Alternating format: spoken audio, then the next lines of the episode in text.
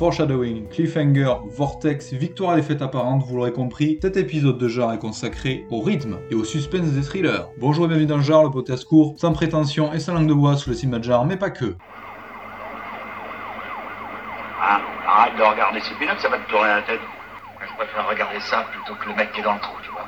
Tiens, au fait, j'étais au cinéma hier soir. J'étais voir un film d'horreur. T'as entendu parler de l'enfer des zombies? Ah oui, il paraît que c'est un bon film. Hum, tu devrais aller le voir. Le spectacle vous plaît Pour pas vous gêner Et alors, c'est interdit de regarder? Ouais. Bon, bah, dans ce cas, je m'en vais. C'est pas croyable. Dis il est quelle heure?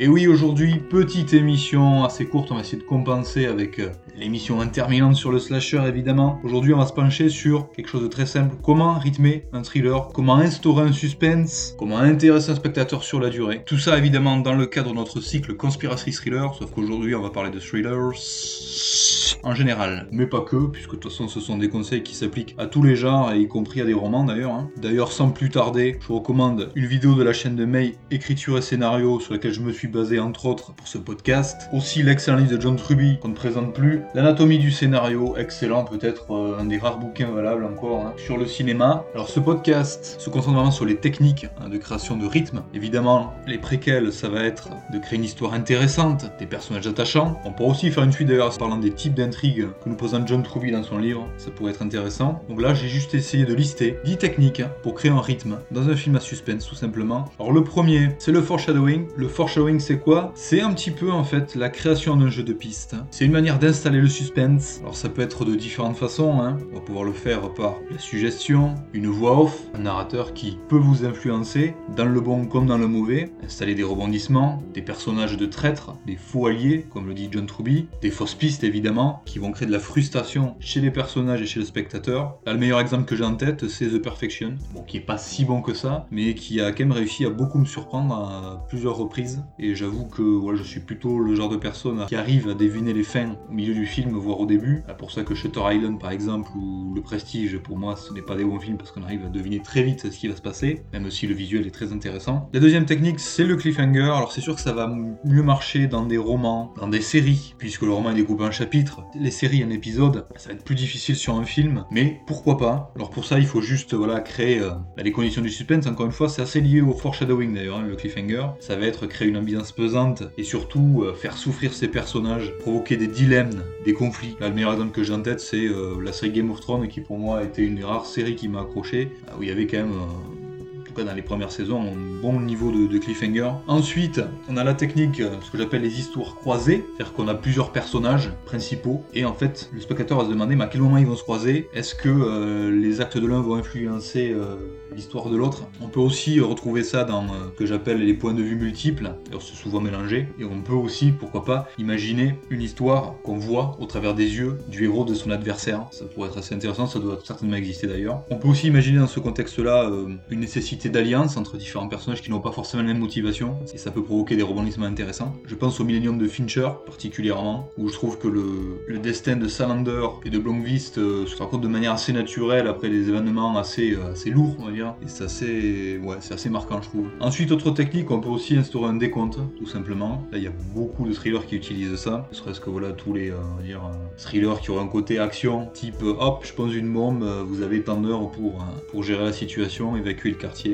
Ça, ça marche toujours. On a aussi la technique que John Truby appelle celle de la victoire et de la défaite apparente. Juste avant la fin du film, on va voir une, victoire ou une défaite temporaire, suivie de l'inverse, un retournement total de situation. Alors ça se rapproche quand même du twist, l'air de rien, le, le twist final, la situation qui se renverse. Alors des fois c'est quasiment à la toute fin d'ailleurs, hein, pas forcément juste avant. Ça, ça permet de créer une frustration aussi, ou une joie encore plus grande évidemment, suivant ce pourquoi on opte. Et vous avez remarqué très certainement comme moi que vous retenez finalement plus facilement les films pour lesquels la fin est la plus imprévisible ce que John Truby appelle l'histoire sans fin d'ailleurs. Là je pense à Seven en particulier, il y en a plein d'autres. Hein. Haute technique, et là encore une fois, regardez la vidéo de May sur YouTube, c'est celle qu'elle attribue à Gigi Abrams, créateur de Lost entre autres, qui consiste en fait à garder un espèce de mystère absolu et un flou volontaire autour de 2-3 éléments pourtant principaux de l'intrigue et qui permettent en fait aux spectateurs d'élaborer une grande possibilité d'interprétation, d'hypothèse, que j'appelle moi les niveaux de lecture. C'est quelque chose que j'aime beaucoup d'ailleurs. Alors c'est un peu flou comme technique, mais je pense que euh, y a matière à théoriser ça sans partir dans des films de grand n'importe quoi absolu, euh, genre Under the Silver Lake, où là par contre là c'est ah, c'est flou, hein. C'est flou, mais je pense que ça veut pas dire grand chose. Enfin, pas dire grand chose de plus que ce qui est montré à l'image au final. On a aussi ce que John Truby appelle le vortex, à savoir un moment dans le film où va se réunir les intrigues, les personnages, entre guillemets, où va s'assembler toutes les pièces du puzzle. Pulp Fiction est très bon pour ça d'ailleurs, avec euh, des histoires parallèles, mais qui s'entrecroisent et qui se recroisent à des moments. Autre technique, celle de la confidence. Je pense que c'est un peu plus compliqué en film que dans des romans, mais pourquoi pas. Le réalisateur va nous montrer des informations qui sont inconnues des personnages du héros, et du coup on va anticiper les dangers qu'il court. On peut aussi faire preuve d'autres techniques, hein, du genre utiliser un montage nerveux, comme Girichi le fait assez souvent par exemple, ou des flashbacks, bref, on va dire une narration assez déconstruite. Les flashbacks, je passe à particulier à Memento, hein, qui est un modèle du genre, je pense. Pas forcément bon modèle de mon point de vue, mais bon, ça se discute. On peut aussi utiliser un déroulement d'histoire à rebours, commencer par la fin pour finir par le début, irréversible par exemple. Voilà, c'est les techniques de montage, mais ça marche quand même pour donner du rythme. Et surtout, c'est pas vraiment une technique, mais c'est euh, quelque chose moi que j'ai j'apprécie particulièrement dans les films, et je pense que je suis pas le seul, c'est aussi ce qui explique l'attachement à un film ou pas, c'est garder toujours une certaine dose de cohérence, de crédibilité, même dans des genres inventifs ou expérimentaux. Je pense que c'est ce qui permet d'accrocher une intrigue ou pas, ce qui distingue un film mémorable d'un film totalement irréel, dont on n'a même pas envie en fait de connaître la signification. Euh, ce que John Truby aussi peut appeler euh, l'intrigue pour l'intrigue. Ça c'est pas intéressant, c'est un défaut dans lequel euh, il faut éviter de tomber. C'est un peu comme le free jazz, hein, ou toutes les musiques techniques. Bon, oui, c'est c'est impressionnant, mais au moment c'est vite chiant en fait. Et quand je parle de cohérence et de crédibilité, euh, je pense à euh, particulièrement des personnages qui doivent quand même garder un comportement suffisamment humain pour qu'on s'y attache. Bon, puisque je vois qu'on a un petit peu de temps, on va aborder justement ces six types d'intrigues euh, décrits par John Truby dans l'anatomie du scénario. John Truby nous dit en introduction qu'une intrigue doit être toujours organique, à savoir logique. La transformation du personnage principal, ou sa non-transformation, doit découler de l'histoire du personnage, qui a des relations de cause à effet. Tout doit être logique, ça ne doit pas être en quelque sorte des rouages imposés par l'auteur. Alors tout d'abord, on a l'intrigue, le périple. Le héros vit un périple, à la manière d'Ulysse dans l'Odyssée, donc une succession de quêtes avant de rentrer chez lui. Ça me fait d'ailleurs penser, rien à voir, que je dois revoir Jason et les Argonautes qui était vraiment fabuleux, cas dans mes yeux de gamin à l'époque. Ensuite, on a l'intrigue à trois unités, héritée de l'Antiquité, où on doit avoir une unité de temps, de lieu et d'action, donc une intrigue qui se passe sur un temps relativement court, en général 24 heures. J'imagine que, bon, c'est pas des thrillers, mais tout les die rentrent dans ce genre d'intrigue. Ensuite, on a l'intrigue à rebondissement. Alors là, généralement, ça concerne un héros qui va subir diverses transformations dues à des multiples rebondissements. C'est pas obligatoirement euh, avec une unité de lieu et de temps, ça va être sur plusieurs années. Mais on va dire que la clé dans ce genre d'intrigue, c'est que le héros et le public sait peu de choses à propos des antagonistes dans cette fiction. Là, je pense à Mister Nobody, par exemple. Je pense qu'il fait partie de ce genre de choses. Ensuite, on a l'anti-intrigue, des films finalement assez contemplatifs. On passe évidemment à Lost in Translation, Once Upon a Time in Hollywood, plus récemment, des espèces de films où on a l'impression que euh, le scénario a été écrit euh, en temps réel, en improvisant, où on suit un héros plutôt qu'on suit une intrigue. Je trouve ça assez intéressant. Après, euh, c'est des films qui plairont pas à tout le monde, c'est sûr. C'est généralement dans ce genre de film où on va voir diverses techniques de montage, à savoir des flashbacks, des changements de point de vue, des ramifications. Disons que là, l'intérêt, c'est plutôt la subtilité, la personnalité d'un personnage. Vient ensuite l'intrigue de genre, autrement dit, une intrigue très codifiée, très calibrée, on l'a vu avec les slashers, par exemple. Tout le monde sait ce qui va se passer dans un slasher, tout le monde connaît les codes, plus ou moins. Bref, un univers où les personnages, les thèmes, l'univers même l'intrigue sont prédéterminés. Et l'intérêt, ça va être de proposer quelque chose de surprenant, tout en restant dans ces codes-là, pour éviter quelque chose qu'on appelle euh, la mécanique. Et enfin, on a l'intrigue,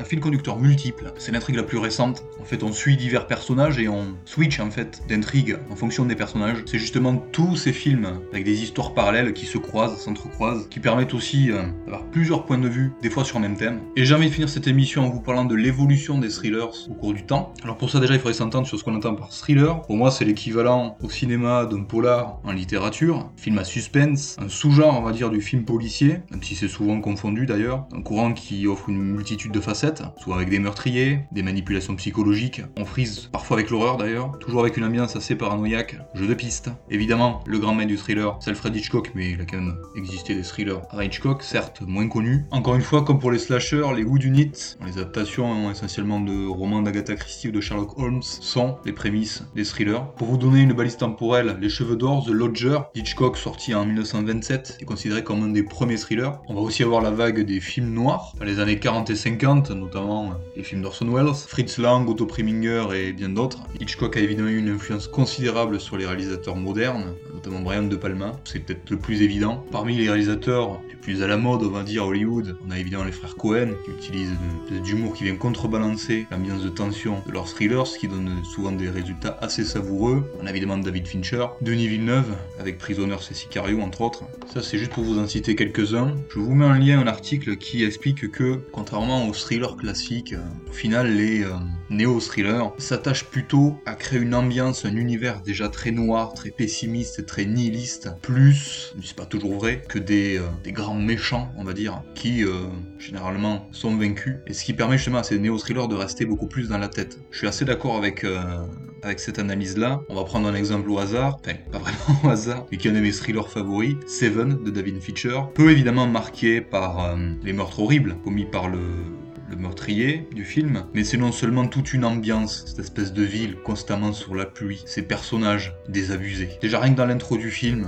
on est dans le bain. La couleur sépia, le meurtrier en train de, de relier son livre, là, c'est tout reste en tête. C'est en fait c'est un bloc. Zodiac, il y a pas mal de ça aussi. Même dans un film un peu plus léger comme euh, Three Billboards que je vous conseille, il y a de ça. Effectivement, on rigole, hein, ça c'est pas un souci, mais il y a quand même une, une vision de l'humanité qui est quand même ouais assez cynique et qui reste en tête une fois le film fini. Je vous mets aussi en lien une étude fascinante de Yann Chabrol sur le thriller contemporain. Alors lui, résume le thriller comme ça. Il dit que le thriller se définit par la création et l'utilisation d'une menace invisible, une sorte de mal cosmique. Et c'est tellement ça en fait. En tout cas dans les thrillers contemporains. Là où au final, on va dire que les thrillers à l'ancienne, Gary Hitchcock, De Palma, bref, euh, on va dire les thrillers jusque dans les années 70, on était plus sur du, du film policier avec un meurtrier euh, plus sadique certes, mais on restait quand même dans les dans ces codes-là. On a aussi beaucoup plus de mélange des genres aussi. On note aussi une violence croissante dans l'évolution des thrillers. Disons que les thrillers d'Hitchcock vont essayer d'être un peu plus surprenants, notamment avec des techniques de mise en scène assez inventives, des champs contre champs, des vues subjectives, des choses qui se passent à l'arrière-plan, des zooms, des contre-plongées. Voilà, pour faire court. Et ben voilà, c'est tout pour cette émission. Je vous rappelle encore une fois que genre c'est pas non seulement un podcast mais c'est aussi un blog. Je rappelle qu'on peut me retrouver sur Twitter,